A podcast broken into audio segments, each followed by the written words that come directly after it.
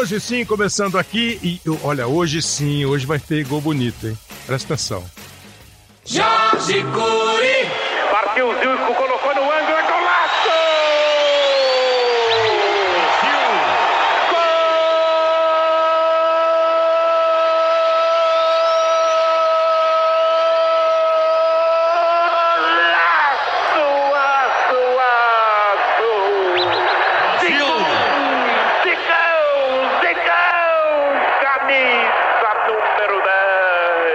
Cada vez que eu vou falar de você, eu penso. é, o que me vem à cabeça é Zico! Zico, camisa número 10. É o Jorge Cury narrando gol seu. Você ouvia de vez em quando? Você gostava de ouvir? Boa noite, boa tarde, bom dia, seu Zico. Prazer grande, Clebão. Que, que, que legal. É, isso aí emociona, porque eu, eu conheci de perto, né? E fui amigo do Jorge Cury antes de, de ser jogador de futebol, né? Pô, que legal. Porque quem é, me levou para o Flamengo na época de, de escolinha lá, Celso Garcia, é, transmitia os jogos, né? Uhum. E eu ia muito com ele na Rádio Globo. Então conheci lá eh, Jorge Cury, Valdir Amaral, aquela turma toda lá, o Porto e tal, eh, tanta gente. Então fiquei amigo de todos eles, né? E passaram-se os anos e eles começaram a transmitir meus jogos. Pois é. O Valdir Amaral é que, é que deu o apelido de Galinho de Quintino e o Jorge Cury criou esse zicão, zicaço aí. Então foi, foi realmente uma turma inesquecível, né? Porque teve gente lá que, que transmitiu jogos meus no juvenil ainda, né? Então, é, Zé Carlos Araújo, Edson Mauro, aquela turma toda. Então, é, é uma recordação muito bacana, né? Muito bonita. O Zico fala do time da Rádio Globo do Rio de Janeiro, que era a- a- os dois narradores, esse é do meu tempo, e é o tempo que ele começou a jogar, e o tempo que eu comecei a ouvir era Valdir Amaral e Jorge Cury, os narradores. Esse gol que a gente mostrou foi do Jorge Cury narrando. O Valdir Amaral era, inclusive, diretor comercial da rádio, foi um cara que criou essas vinhetas que a gente tem hoje, aquele Rádio Globo, e muitas outras vinhetas, o Apito, o Valdir Amaral, que eu não conheci pessoalmente, o Jorge eu vi uma vez ou outra, é, é, era um cara muito criativo. É, e a equipe tinha João Saldanha, os repórteres que ele citou, o Edson Mauro, que ele falou, hoje continua na Rádio Globo, o Zé Carlos está na, na Rádio Tupi, enfim, é o time de rádio do Rio de Janeiro, que era, na verdade, né, o grande barato. Eu comecei a ver você assim. é, era o Carlos Lima e o José Cunha, dois narradores, é, e eu me lembro da TV Tupi transmitindo o jogo aqui para São Paulo, é, onde eu morava, nasci aqui e tal, e, e sábado à tarde mostrava jogo do Campeonato do Rio. Isso era 74, 76. Você ainda estava começando, né? Você ainda estava se impondo. com- E por que galinho, hein? Com galinho é por quê? Ah, o Galinha é porque quando eu, eu fui lançado em 71 pelo Fleita Solis, e por isso que eu adoro treinador estrangeiro no Brasil, porque eu fui lançado por ele. É, então, é, ele, eu, eu fui jogar eu, de centroavante. O Flamengo passava por um momento difícil. Eu tinha acabado de sair de artilheiro no, no juvenil e não tinha centroavante no Flamengo. E eu, o Solis me colocou de centroavante. E eu, pô, franzino e tal, lutava muito, cabeludo. Aí o Valdir Amaral botou o apelido de Galinho, de Quintino, que é, que é o bairro que eu, Uhum. que eu morava, que eu nasci. Então, pô, foi o apelido que pegou, cara. Muitos tentaram dar outros apelidos, mas o, o Galinho de Quintino continuou vivo. Continua vivo, né? Pô, não, de vez em quando. eu- O Júnior, quando eu digo, pô, o Galo, o Galo tá bem, meu camarada. Eu falei, É. o Galo ontem. É, é- é direto. Ô, Zico, É é, deixa eu te perguntar um negócio. Eu queria fazer. é, o, o Zico deu uma brecha aqui pra gente, nós vamos fazer dois programas com ele. Esse primeiro aqui, nós vamos falar sobre o futebol hoje, é, o- como é que o Zico tá vendo o futebol, e depois nós vamos fazer um outro pra outra semana.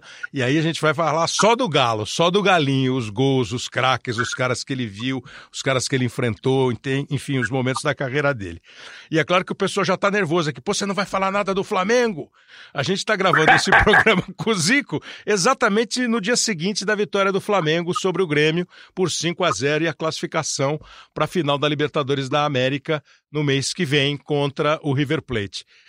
O, e eu estou ouvindo muito aqui, Zico, é, é, comparação com o Flamengo de 2019 com o Flamengo do Zico, que foi o melhor time que eu vi jogar. Eu tinha 18 anos em 80, e aí vem o Flamengo em 80, o Flamengo de 82, de 83, aquele Flamengo daqueles anos. É, às vezes eu, eu adoro a comparação quando você está conversando assim fora do ar. No ar eu fico meio cabreiro assim, porque tem tempos diferentes, tem momentos diferentes. Eu não acho muito que o futebol tem jeito diferente de ser disputado. Tem velocidade, tem força física, tem isso e aquilo.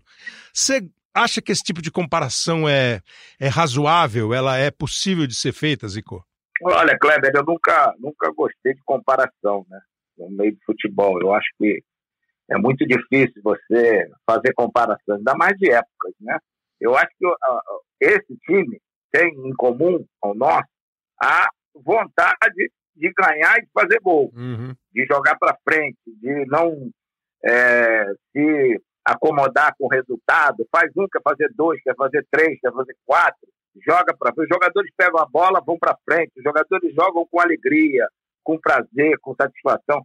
É lógico, com toda a qualidade técnica que eles estão, isso ajuda. O nosso time era dessa forma. A gente conseguiu pegar um treinador, que foi o, o Cláudio Coutinho, que praticamente no início montou essa, essa, esse tipo de filosofia, e outros treinadores tinham uma coisa de entender o Flamengo, o Jobert, né? o, o, o Carlos Proner, por exemplo, um gaúcho, que entendeu bastante o, o espírito do que é o Flamengo, aquele negócio de você enfiar a faca e rodar para não, não deixar o cara respirar, entendeu? Vou nem pegar o revólver e te matar. Uhum. O, o, o, Coutinho dava muito exemplo do, do boxe, né? De você dar um soco, dar o segundo, dar o terceiro, até o cara cair. Para não correr o risco, você dá um, o cara bambiou e tal, você recua. Então, esse é o time do Flamengo de hoje. E era o nosso, era a nossa filosofia. Então, eu acho que é o que tem em comum. E isso que a torcida do Flamengo se acostumou e, e voltou a, a, ter essa empatia com, com o time, porque era, era duro. Você, o, o Flamengo, sei lá, parecia que estava meio acomodado com tudo isso. A gente, por exemplo, não tinha a infraestrutura que tem hoje. Uhum. Quando nós, nós ganhamos todos esses títulos, a gente não tinha campo para treinar na Gávea. Não sei se você conhece a Gávea. Sim. A Gávea tem um campo e do lado tinha um campo chamado Campo 2, que era de terra e deu uma praga lá no campo principal e a gente treinava no, no society, tipo aquele de aterro do Flamengo, cara. É. Então, como a gente jogava de três em três dias, a gente treinou ali durante cinco meses. E foi quando a gente ganhou todos os títulos. Então, sabe, não tinha toda essa infraestrutura que tem hoje para os jogadores, isso sem falar no, na parte financeira, nos salários que tem, que se tem hoje.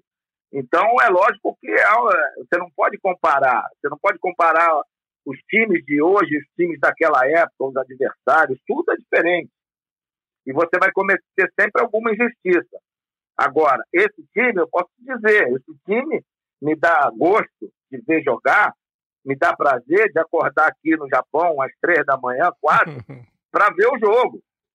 Porque eu sei que vai ser bom, vai ser legal. E, e, antes não dava, cara. Você vai me desculpar, mas eu, por mais torcedor que eu seja, se não fosse uma decisão, não dava. Então hoje é, é legal você ver um time jogar dessa forma. Né? E, o, e, o, e o jogador, você nota claramente quando um jogador do Flamengo pega a bola, a primeira coisa que ele faz é virar, olhar para frente para ver se ele pode atacar. Do contrário, ele, ele, ele fecha. Então, o futebol é isso. É um time que joga futebol, é um time que não dá pancada, faz as faltas normais, mas é um time que é, é boa, com boa disciplina. Às vezes comete lá alguns deslizes, normal, mas é um time que vai para dentro do campo jogar futebol, e era o que a gente fazia. Era isso, era jogar bola. Era o que a gente sabia. Então, eu acho que o que tem de, de parecido é isso.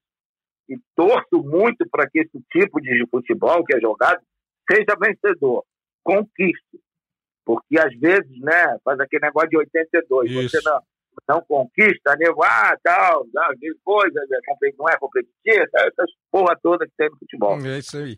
Exatamente isso, porque ficou muito é, a questão da seleção de 82, e aí, de novo, sem fazer nenhuma, nenhum tipo de comparação, mas a seleção de 82 ela foi tão espetacular e ela vem nesse embalo que o Zico falou, esse time do Flamengo que o Zico está dizendo, pegou o final dos anos 70, começou a ganhar tudo no campeonato é, do Rio de Janeiro, aí foi campeão brasileiro em 80, campeão brasileiro em 82, de 83, ganhou a Libertadores de 81, o Mundial de 81 e era um time encantador. A seleção de 82 perde e muita gente acha que esse tipo de futebol não é um futebol vitorioso. Por isso que até hoje se faz uma comparação, uma discussão, até um pouco injusta com a galera de 94. Ah, de 82 jogou muito e não ganhou, de 94 não jogou tanto e ganhou, o que são circunstâncias de época, é, de necessidade de um time que foi montado. Agora, de tudo que você falou. E uma coisa, ah, Kleber, que, que, que, a gente tem, por exemplo, nos anos 71, quando eu comecei, Flamengo, a gente ia jogar em São Paulo, não tinha um gato pingado lá, não ser se fosse um ônibus do Rio. Uhum. Então, quer dizer, é, você não tinha aquela, é, aquele apoio que hoje se tem. Então, hoje, o Flamengo é, é Flamengo em tudo que é lugar do Brasil. Exato. Por quê? Porque a gente, aquele time de, de que se concretizou, se concretizaram as conquistas de 81, mas a gente, de 78 a 83, a gente ganhou mais títulos do que o Flamengo havia ganho em toda a sua história. E foi um período que a televisão começou a mostrar, a, a, a, a, ter visibilidade. Então, o Flamengo começou a ter torcida em tudo que é lugar. Então, o Flamengo hoje enche um Pacaembu, o Flamengo hoje vai a Brasília, lota, em Manaus, lota. O Flamengo hoje não é só o Rio de Janeiro.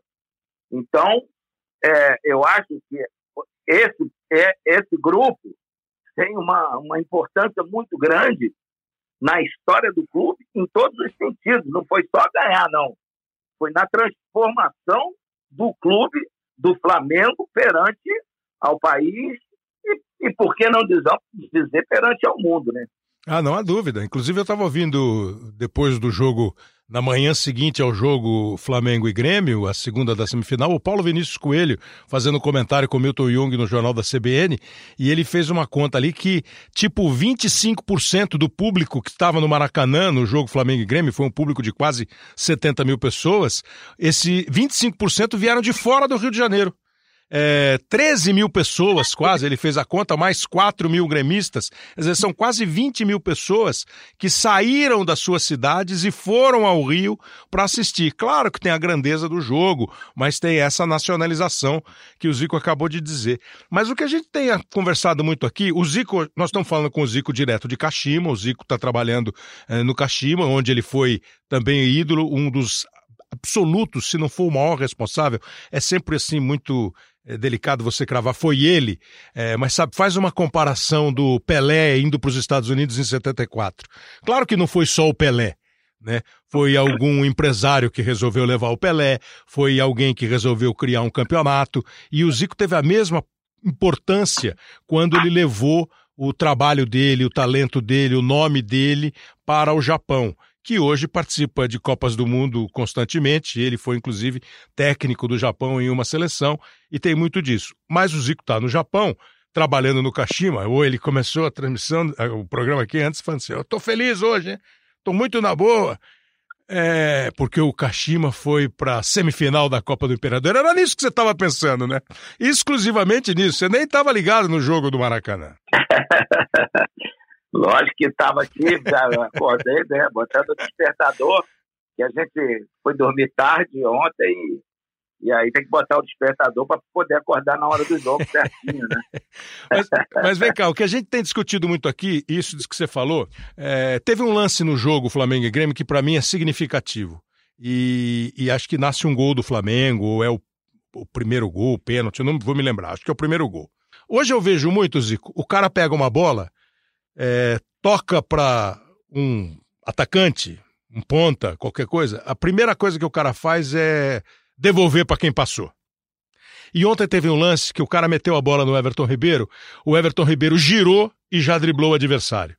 Quando ele girou e driblou o adversário, Evidentemente, ele ficou de frente pro gol e o Flamengo fez o primeiro gol. Acho, acho, que foi o primeiro gol. Ele fez a jogada, o Gabriel bateu, o Bruno Henrique, o goleiro Paulo Vitor rebateu, o Bruno Henrique fez o gol. Ah, foi, foi, foi o, Bruno, o Bruno Henrique mesmo. O Bruno Henrique é que fez a jogada. Não, ele fez a jogada.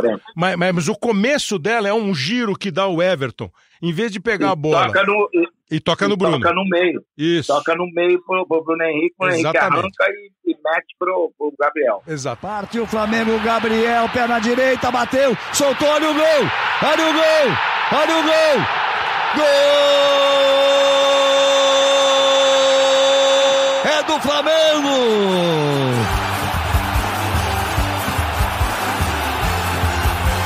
O que me deixa hoje assim meio maluco é esse papo de eu meto a bola no ponta esquerda, o ponta esquerda devolve para mim. Pô, aí na boa, é o que eu ouvi um vídeo do Gerson outro dia, o canhotinha. Pô, pra jogar assim com 78, jogo eu, pô. Ele falou. Com 78 anos, jogo eu, né? Que eu fico esperando a bola e dou um tapa. E o que você falou de fome, o Falcão, que foi seu companheiro em duas Copas do Mundo, craque, Falcão sempre falava com a gente assim quando estava comentando: pô, me dá uma bronca, o cara que faz um lance fica satisfeito. Você tem que fazer mais, você tem que querer mais. Seria essa, o, esse seria o legado que pode dar esse momento, Zico? Será que isso vai é, contaminar positivamente o, o, nosso futebol? É o que todos nós queremos, né? Entendeu? É, isso daí, se você obtém as conquistas, é lógico que serve de, de, de referência, né? Porque você vai ver uma coisa que está dando certo. Então, eu acho que não é só isso, é questão de poupar jogador, tá? Uhum. É a questão é, de você, o, o, certas posições, cara, você a primeira coisa que tem que ver é, é virar a bola para frente, é jogar o jogo. O, o, o, principal do futebol é o gol, então você não pode jogar longe do gol, cara. Claro. Você tem que tentar se aproximar o mais rápido possível. E hoje, se demorar muito, você acaba é, tendo o adversário todo volta, bloqueia tudo ali e aí fica complicado. Então, e, e, não dá para justificar tudo com o adversário que fica atrás da linha da bola. O problema é do adversário, você que tem que passar por ele, né? Exatamente, é isso aí. E na maioria das vezes é o, é o, é o drible, é a, é, a, é a jogada individual, é o você ter a, a, aquela, digamos, aquela sensibilidade de que você é melhor do que o cara e vai passar por ele, cara. Uhum. Tem que tentar o drible. O drible sempre foi o, o, mais importante. Agora, esse negócio de carimbar a bola, não dá. eu, eu encosto ali do lado e carimbo e devolvo a bola. Não, não tem sentido isso. Então, eu acho que esse tipo de jogo que o Flamengo está adotando, que, vou dizer, o, o, o Atlético Paranaense faz também, o, o Grêmio fez muito isso. Isso. É, a, a, principalmente no primeiro ano lá, quando ganhou a, a Libertadores, tinha um jogador cerebral que estava numa fase espetacular, que era o, o Luan, então ajudava também né, a, a, a, parte ofensiva. O Santos começou bem nesse sentido. Eu acho que o, o Palmeiras tem jogadores para poder fazer esse, esse tipo de jogo. Acho que no futebol a gente não pode ter medo de, de arriscar, né? É. E, e, e, eu aprendi uma frase por um ex-dirigente do Flamengo, logo que houve aquela mudança em 77, todo, de diretoria, quando nós fomos jogar, tinha uma frase lá na, na, no quadro negro, né, na, na concentração: medo de perder tira a vontade de ganhar. Então, cara, eu levo isso comigo pro resto da vida, passei a levar. Era, doutor Marco Aurélio Moreira Leite, que era, que era um, um dirigente lá, e ele botou isso lá, e, e esse lema ficou com a gente, com a nossa nossa turma. Vira e mexe, você vê o Vanderlei, o Luxemburgo é, falar sobre a, isso. Achei que era dele essa frase. Desmol... Destruiu o Vanderlei. Não, mas o Vanderlei, ele, ele, ele, ele seguiu na parte da Sem técnica, dúvida. Ele é um técnico eu, assim, né? Ele é um técnico assim. Então, pô, esse é o Jaime, é o Júnior, eu e aquela turma toda que, que, que, viveu aquele momento, vivenciou aquele momento. E que acho que soubemos aproveitar bem isso, esse, esse lema. Então, eu acho que é o futebol é muito por aí, né? Se você não, não arrisca nada, se você não, não, Cara, não, é, o Flamengo hoje é um time que sabe que o adversário pode ter é, três, quatro oportunidades no jogo e, e você pode ver os jogos que o, que o Flamengo tem jogado, o Diego, é, o, o- O Diego goleiro Alves pega, é. Diego Alves tem pego, feito, Claro. feito defesas maravilhosas, mas é Claro. normal, pô, o time que os dois laterais atacam, o, os, do- os volantes atacam. Pô, sempre às vezes se desguarnece. E você tem que ter um goleiro bom. É, eu falava muito pro Raul isso. Eu falei, velho, Vai dar a boa. bola vai aí, a bola vai aí três vezes por jogo. Porra, vê se pega, né? Se for pra não pegar, vou eu pro gol, pô. Ah, eu achei que era mentira essa frase, mas é isso, essa é a frase que ele conta. Pô, e ele falava, ô, velho, se for pra fazer assim, vou eu pro gol. Pera, Gala, não dá É. pra ir. Como não dá pra ir, pô? Porra, se joga. Ele falou, não vou pegar mesmo, pra que, que eu vou me jogar? Então, agora, é, é, é, isso é uma coisa assim, o futebol brasileiro sempre foi isso, né? O futebol brasileiro é, sempre foi o futebol de vamos fazer gol. E é claro que nós vamos nos desguarnecer. Faz parte do risco, né? Faz parte Claro. do, do- o jogo. Quando você propõe jogar, quando você vai pro ataque, quando você tenta fazer gol, pô, uma hora o cara vai tomar a bola de você. E aí nós, né? E aí nós entramos numa que eu acho que tem muito a ver assim com imprensa também, é, de, oh, mas ficou muito desguarnecido. Pô, sabe o que me, me, me deixa maluco? Quando eu falo assim, pô, se a gente montasse o meio campo com Falcão, Zico e Rivelino, o cara me pergunta, pô, mas quem é que marca? Eu falei, pô, todo mundo. Os caras marcam eles e eles, quando perderem a bola, eles vão marcar. E assim é o futebol hoje. Não mudou muita coisa. Essa é questão do o não mudar muito. Muda dinâmica, muda nome de, de posição, muda nome, o, o, o ataque vira último terço. Isso aí tudo beleza. Agora, por que, que o time do Guardiola mete cinco? Ué, de vez em quando ele toma dois. Então eu queria que você me explicasse assim, ou na, no- na tua visão, como é que isso virou?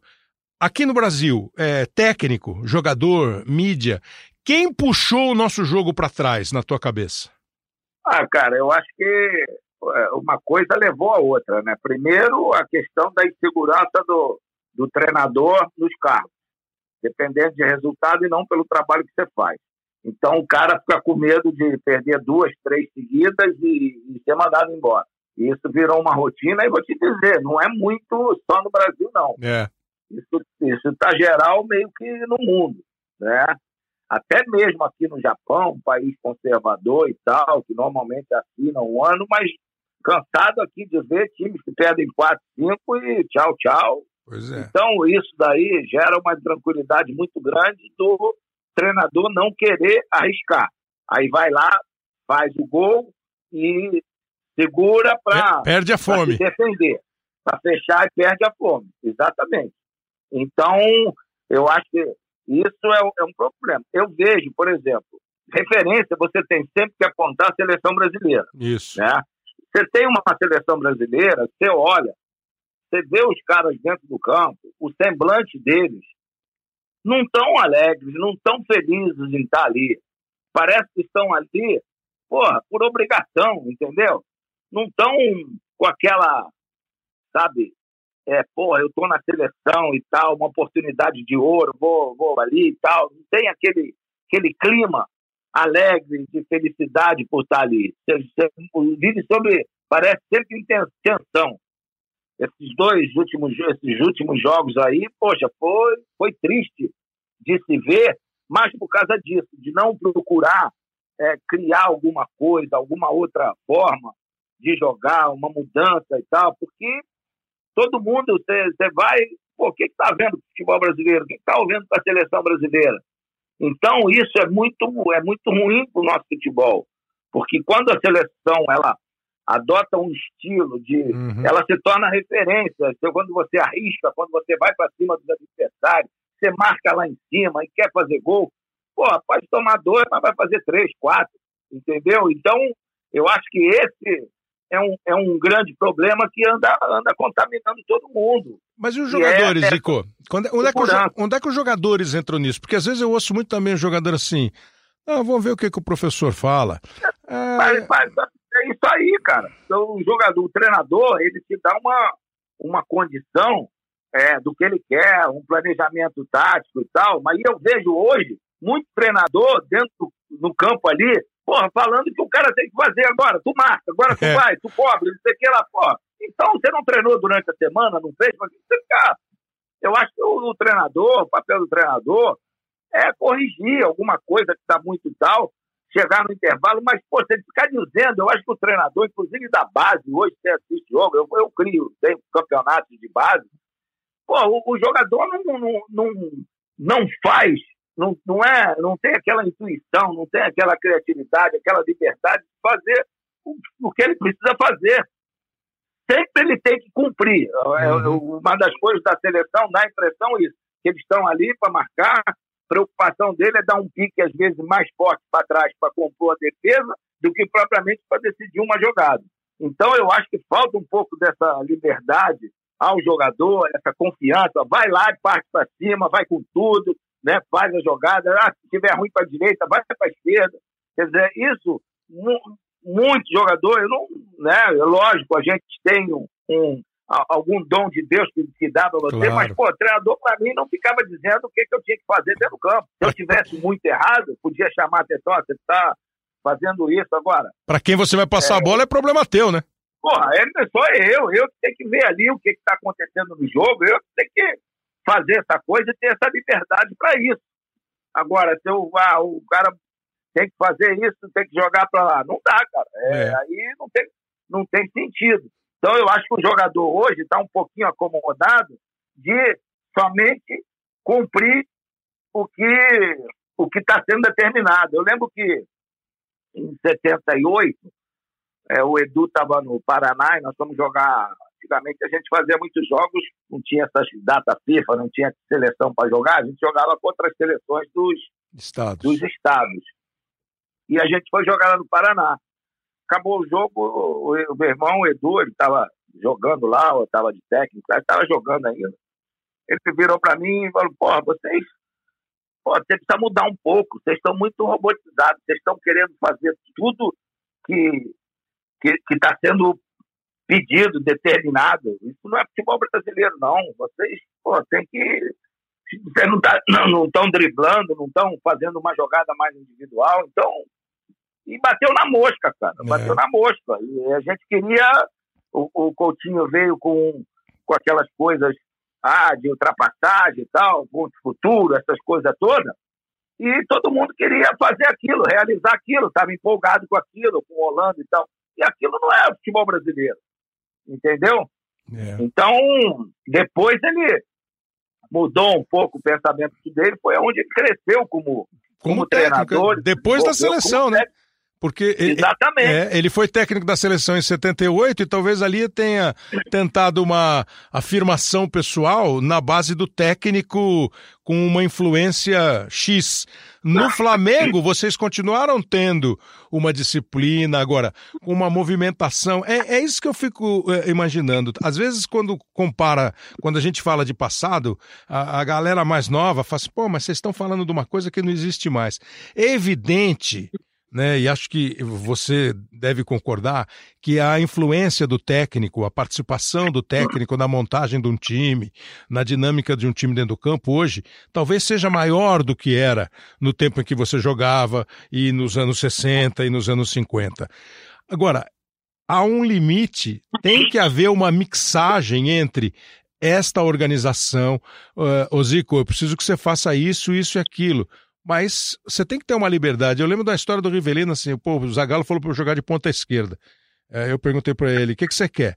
Ô, Riva, quando estiver sem a bola, eu preciso que você faça isso aqui, ó. E quando eu tiver com a bola, posso fazer o que eu quiser? Claro! Acho que isso aí é meio É. síntese da história. É, o, o que uma, uma coisa é que as pessoas têm que entender quando você fala de passado e de agora, que o, o futebol não é videocassete, não é fax, não é fita cassete, não, não mexe com emoção e nem com habilidade, é um produto. Então, passou, passou.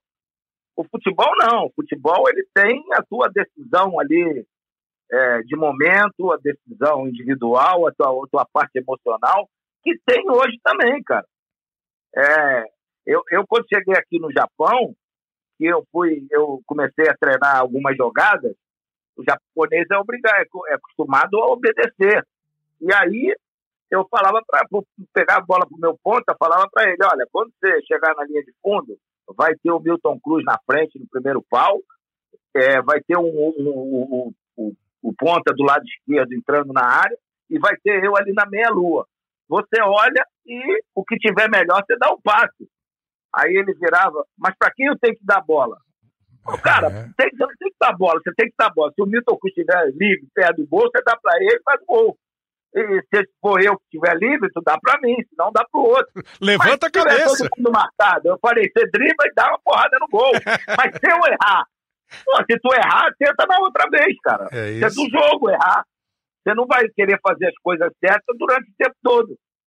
Então, o mais difícil para mim foi introduzir isso aqui na cabeça dos caras, da, hum. da criatividade, da iniciativa, da inventiva, que é, é, um país, é um país acostumado a cumprir as coisas. Ele fica esperando que você diga o que ele tem que fazer. E isso aí também o que, que é? Te exime da responsabilidade. Claro. Entendeu? Você mandou, então, eu fiz. É, ele mandou, eu fiz, exatamente. Então, futebol não é isso. Futebol você tem as, as determinações para fazer, você treina durante a semana, para você, pô, como é que quer que jogue, como é que quer que se posicione, qual o lado mais fraco do adversário, mais forte. Mas, pô, dentro do campo ali, você tem que decidir, você tem que, que é, tomar iniciativa. Eu tive um caso na minha família muito sério com o Antunes. O Antunes tem uma jogada mortal no Fluminense pelo lado esquerdo, que metiu a bola para ele e ele pô, decidia. Aí o Tim, que era considerado um grande treinador de estratégia e tal, ele é, pediu para ele jogar pela, pelo lado direito. Ele jogou, ele terminou o primeiro tempo o América. Eu estava no jogo, o América 3 a 1 Chegou no segundo tempo, é, ele foi, mudou de lado e, porra, fez três, quatro jogadas e o Fluminense virou de 5 a 3 tudo uhum. jogada dele. Acabou o jogo, aquela coisa, o cara perguntou, né, como o Tim era o estrategista, é, poxa, quer dizer, então, você foi de lado e tal, decidiu o jogo, o Tim mandou, e ele na inocência de um jovem, é. e também, lógico, para falar, né, da, da mudança dele, falou, não, eu, eu achei que daquele lado estava melhor, eu mudei de lado, porque a minha característica é essa e tal, e falou, e, e deu certo, está tudo bem. Quando ele chegou em casa, meu pai, escutando a rádio, falou assim: Olha, você não joga mais no Fluminense. Pode ter certeza disso. Chegou no dia seguinte, foi chamado lá, ficou um ano, de, um ano sem jogar. Então, é. eu vivenciei isso dentro da minha casa, sabe? De, de, de coisas que, que realmente acontecem no futebol, né? Tem lá os estrategistas, os caras que, que pô, querem que você faça. Se você faz alguma coisa diferente, então, muita gente deixa de fazer para cumprir só a determinação, né? Pois é, você está contando uma história que deve ter pelo menos 50 anos. E isso vai se repetindo ao longo do, do, do, do tempo. É, é, é essa, essa... Isso, foi, isso foi, acho que em 60 e 65 por aí. Olha lá, 65, né? são 54 é. anos. Né? Quer dizer, é. agora aqui, é, é, hoje aqui nós temos aqui o Jorge Jesus fazendo um grande trabalho no Flamengo. Aí você fala isso, alguém fala, pô, vocês estão babando o ovo pro, pro, pro português? Não, não. Nós estamos dizendo que o português está fazendo um grande trabalho no Flamengo. Pô, mas se fosse o fulano com esse time não faria? Não sei. Eu sei que quem tá lá é o fulano de tal, Jorge Jesus, e tá fazendo. Ah, mas e se ele tivesse no Vasco, ele ia fazer o que o Luxemburgo está fazendo? Não sei. Eu sei que o Luxemburgo está fazendo um belo trabalho no Vasco. O português não trabalha no Vasco. O Jorge Jesus não trabalha no Vasco. O mais do que isso é querer adivinhar. O São Paulo faz um belo trabalho no Santos. O elenco não é tão bom. É, mas tomou quatro. É, tomou quatro um dia e ganhou de quatro no outro. É, e aí, não é só o estrangeiro, não é babação de. Eu acho interessante que a gente tem maior orgulho quando o Zico é um sucesso no Japão, a gente tem o maior orgulho quando o fulano de tal é, brilha não sei aonde, o Parreira dirige. Aí quando vem cara de fora pra cá, a gente fica com bronca. Não pode ficar com bronca. É, porque aqui é, tem, e... né? Porque aqui tem o Renato, porque aqui tem, sei lá, o Tite teve um grande momento, acho que o Tite é um cara bom, enfim, tem uma série de outros, já falamos do Luxemburgo e tal. Como é que você acha que pode eh, melhorar essa parada? Esses caras de fora, eles vão causar ciúme ou eles vão picar com a mosquinha de um, de um bom futebol? É, o Tite, ele vai pensar diferente na seleção ou ele vai continuar, vai, vamos chamar de ortodoxo? O que, que vai rolar, Zico? Ah, eu, eu acho que esse ciúme existe. É, então, é, infelizmente, eu sou totalmente favorável e ainda mais porque o treinador foi um treinador estrangeiro que me lançou. Uhum. Então, é, o Paraguai lá, o Fleitas Solis, que foi chamado de feiticeiro, ele é que me pegou lá do juvenil e me botou. Se foi na hora certa ou não foi, mas ele é que me deu a chance. E tiveram sucesso e tivemos outros que não tiveram sucesso. Ou não tiveram tempo para trabalhar, ou não tiveram diálogo. O que eu acredito é que esse trabalho que está sendo feito, o, o, o São Paulo começou muito bem e tal, aí começou a levar umas goleadas e tal, mas não abdicou do futebol que ele pensa. Então, por isso, continuou e vai, vai essas coisas vão acontecer. O, o, o Jorge Jesus, ele tem um estilo de jogo e uma coisa que eu acho que foi ele entender o que é o Flamengo, o que representa o Flamengo e transmitir isso para os jogadores. Pô, vocês estão aqui, o que hoje vocês têm, cara, nenhum outro time, poucos times têm, né? Então, aproveita essa oportunidade de estar passando por aqui. Jogadores que com outros treinadores não eram aproveitados é, e ele soube puxar e botar no lugar certo, dar confiança, dar segurança. Então, eu acho que ele tá, fez um, um trabalho e que ninguém pode negar como o Flamengo está jogando. Por que, que com quase que os mesmos jogadores o, o Flamengo não jogava. Os jogadores que estavam para sair do clube, que a torcida não não estava aceitando. Então, eu acho que ele deu uma, uma nova uma nova cara ao Flamengo. Então, isso tem um mérito. Assim como o Vanderlei, né, por onde passou, sempre fez grande trabalho, está fazendo no Vasco. Né? Deu uma nova cara, mas fez mudanças, mudando, botou jovens ali, que acompanha a categoria de base, o Vasco tem feito aí bons, bons trabalhos na categoria de base, e esses jovens não eram talvez aproveitados. E então eu acho que eu, o Rueda quando estava, ele estava numa situação complicada, pô, ele praticamente que efetivou Paquetá, Vinícius Júnior.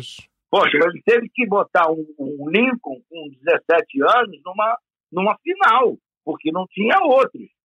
E ele acreditou nos jovens. Então, eu acho que talvez essa, essa visão possa estar tá, é, preocupando muita gente, mas eles não estão ocupando o lugar de ninguém. Eles não. estão fazendo o trabalho, assim como a gente que vai vem aqui para o exterior, é, também a, a, tenta fazer o, o, nosso trabalho né, da melhor maneira possível para valorizar o futebol brasileiro. Então, eu acho que tem espaço para todo mundo em qualquer parte do mundo. E aí, para encerrar esse primeiro aqui, é, nessa visão, eu, eu queria que você me contasse assim, o teu sentimento.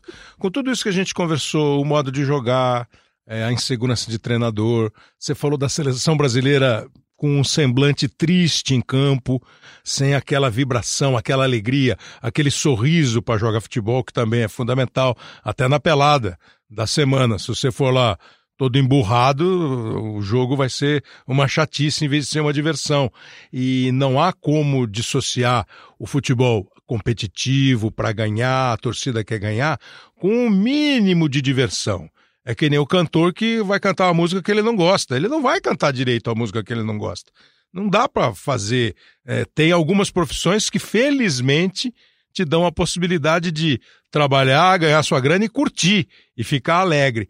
Então, eu queria assim, o que você espera? O que que você vislumbra? Você acha que dá para melhorar? Você acha que a seleção vai melhorar com o elenco que a gente tem, com os jogadores que nós temos? Você acha que o futuro, você já falou de formação de jogador, o futuro é mais para a gente voltar a ser. Acho que nunca deixou o Brasil de ser um dos cinco é, tops do mundo. Mas hoje eu acho que a gente não mete mais medo, as pessoas nos respeitam, como nós temos que ter medo também e respeitar os outros.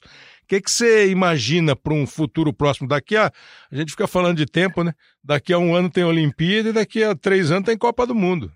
É, o, o, o Kleber, o que eu acho é o seguinte: a coisa já começa errada, desses problemas todos, quando você não há entendimento com os próprios clubes. Né? Quando, quando você é, permite ao treinador é, fazer uma opção onde você atrapalha o clube, que é quem paga, que é quem sustenta o atleta, e na principal competição do país você não pode contar com ele. Então o clima tenso já começa daí. Eu acho que esse é o primeiro ponto. A seleção ela tinha que ser sempre um bom elo dos clubes com a CBF, coisa que não existe. Então, aí o clube, além de antigamente, eu deixei, eu, quando estava na Itália, não vinha para a seleção porque a CBF não pagava, só tinha que pagar o, o, o período que eu estava na, na seleção, tinha que pagar o Dinese, tinha que pagar o décimo, uma parte do décimo terceiro, então não convocava, só convocava os jogadores que estavam no Brasil. Tu imagina se isso acontece hoje. Nós não íamos ter seleção, certo? Yeah. Não ia ter. Então, é, isso já começa aí um, um problema. Aí o, o, Tite leva um jogador do Flamengo. Aí não leva o do Palmeiras. Eu acho que quando você monta uma seleção, você tem que levar sempre o melhor, o que tem de melhor. Ah, o melhor hoje é fulano de tal, tem que levar. Mas você tem que analisar aí se leva um, desfalcando um num momento importante, não leva do outro, porra, o, o, próprio cara, o próprio Tite, fica numa situação ruim em relação a isso. Aí o jogador vai para lá, pô, vai, ele está sabendo que está desfalcando o time aqui, ele, ele, não, ele fica numa, numa sinuca de bico do cacete. Então, eu acho que a, a, a organização ela é fundamental para isso tem que dar tranquilidade ao, ao, ao treinador para não criar atrito com ninguém. E, e, isso é o, é o ponto mais importante, que o jogador vá para lá da seleção, feliz, que seja importante, que a seleção é importante. Eu, com certeza, hoje, nesse momento, tem jogador que preferia não ir para a seleção, cara. é, é um negócio, parece loucura falar, mas é. eu acho que é. Vou arrumar um problema para mim. É, arrumou um problema para mim, exatamente. Então, não, não, não pode acontecer isso. E todos esses problemas acarretam no final lá dentro do campo, no dia a dia da seleção. Então, eu acho que seja, a gente pô, ia jogar amistoso, amistoso, cara, vão com tudo e tal, é o nome do Brasil que tá, é bom para todo mundo. Hoje não, não é isso, os caras jogam lá e tal, toca para lá, toca para cá, toca isso e tal, e, pô, não, não sai daquilo. Não há uma mudança que você possa sentir, pô, o Brasil vai ser outro. Eu não vejo. Sinceramente, eu não vejo. E, e, e eu, é, isso deixa a gente, quando vê um, um, uma mudança da água para o vinho, como essa que aconteceu no Flamengo em três meses, cara, a gente, pô, peraí, vamos olhar, o que está acontecendo? A gente tem que ter humildade para reconhecer que a coisa tá boa e, cara, como que foi achado isso daí? Sabe? Então, o que, que tem de diferente? Eu acho que a gente tem que, tem que procurar ir por esse lado. Né? Porque eu não tenho dúvida, para onde você passa, todo mundo, pô, os, os, caras mesmo que são adversários, porra, os caras estão jogando mesmo, tá jogando futebol, legal, pô, tá, tá bom de se ver e tal. Eu acho que o, o, esse, esse legado, tomara que, que o pessoal pegue. Né? Tomara que o pessoal usufrua desse momento. O pessoal quer que eu pergunte para você se o Flamengo vai ganhar do River e se encara o Liverpool. Cara, o Liverpool deve estar apavorado do Flamengo não ganhar, né? Porque foi a final de 81, né? Exatamente. E foi E- três, foram três cocos, não foram? Foram três cocos no primeiro tempo ainda, né? É para não ter discussão. E eu acho que, meu modo de ver, o River não é o River do ano passado. Com toda certeza. O River É. do ano passado eu enfrentei aqui, lá no, no Mundial, Sim. com o Kashima, brincadeira não. E eu, eu acho que os caras deram. entraram de sapato alto contra o time da. da é, o Alain, lá de, de Abu Dhabi, e quando se recuperaram já não deu mais tempo e acabaram perdendo assim, os pênaltis. Então, é, eu acho que aquele River era melhor do que esse, e, e que está agora. E, tava, e se joga com o Real Madrid, eu acho que não perdia. Ó, Eu não acho que ele não perdia. Mas o Real Madrid estava tava num momento meio complicado. Mas aí pegou o Alain na final, é, prevaleceu a- o nome, né? claro. E- e, a- eu acho que, que pelo que viu ontem, o- pelo que viu na, na- nesse jogo do, do Flamengo aí com, ah, com o Grêmio, eu acho que eles devem estar um pouco mais preocupados, né? Mas o Liverpool, você, não- só falou que eles só pensou em 81. Tá. Esse- O que eu, o que eu acho, o que eu acho, eu acho que eh, acho que é o último time brasileiro que, que disputou o mundial, se não me engano, que ganhou foi o Corinthians, né? Foi o Corinthians contra o Chelsea. Contra o Chelsea. Nos outros, pô, não deu nem para saída, né? Não deu nem para torcer. Não deu. Eu acho que o, o, o Santos É. contra o Barcelona, o, o próprio Grêmio, né, que tinha um, um timaço, não conseguiu passar do meio contra o, o Real Madrid. Tímida. É, eu acho que desses últimos anos aí, eu acho que o que tem, o que o tal negócio, estamos falando do time de, de agora, que está Claro. jogando agora. Eu acho que de, é, dificilmente você não equipara os times que está jogando o Liverpool com o time que que está o Flamengo, entendeu? Caso o Flamengo passe pelo River, até o próprio River também.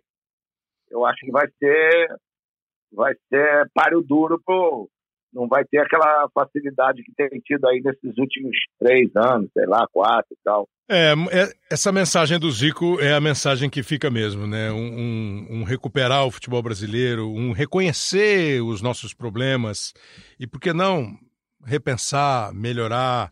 Dá para mudar sim. É, se alguém faz alguma coisa diferente, dá para você.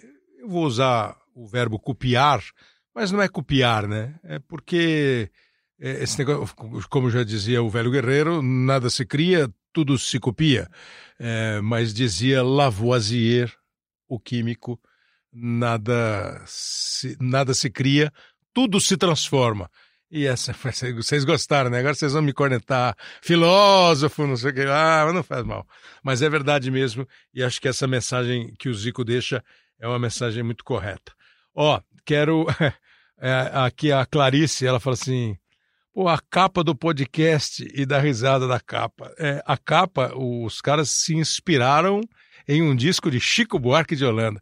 Chico Buarque podia ser gostar de podcast e falar com a gente, né? É, missão para Léo M. Bianchi. É, porque tem um disco do Chico Buarque que ele tá com uma cara séria e com uma cara sorridente. Um dos primeiros, se não for o primeiro disco do Chico. Acho que é o disco que tem a banda, Pedro Pedreiro, mas não estou muito certo. Aí mandaram fazer uma cara séria, uma cara sorridente e virou a capa do, do podcast. É, canal do TF no YouTube. Ele falou que está viciado no nosso podcast aqui, que o bate-papo com o Murici com o Zaidan foi legal. O Zaidan que foi companheiro de madrugada dele nas noites de insônia há 16 anos.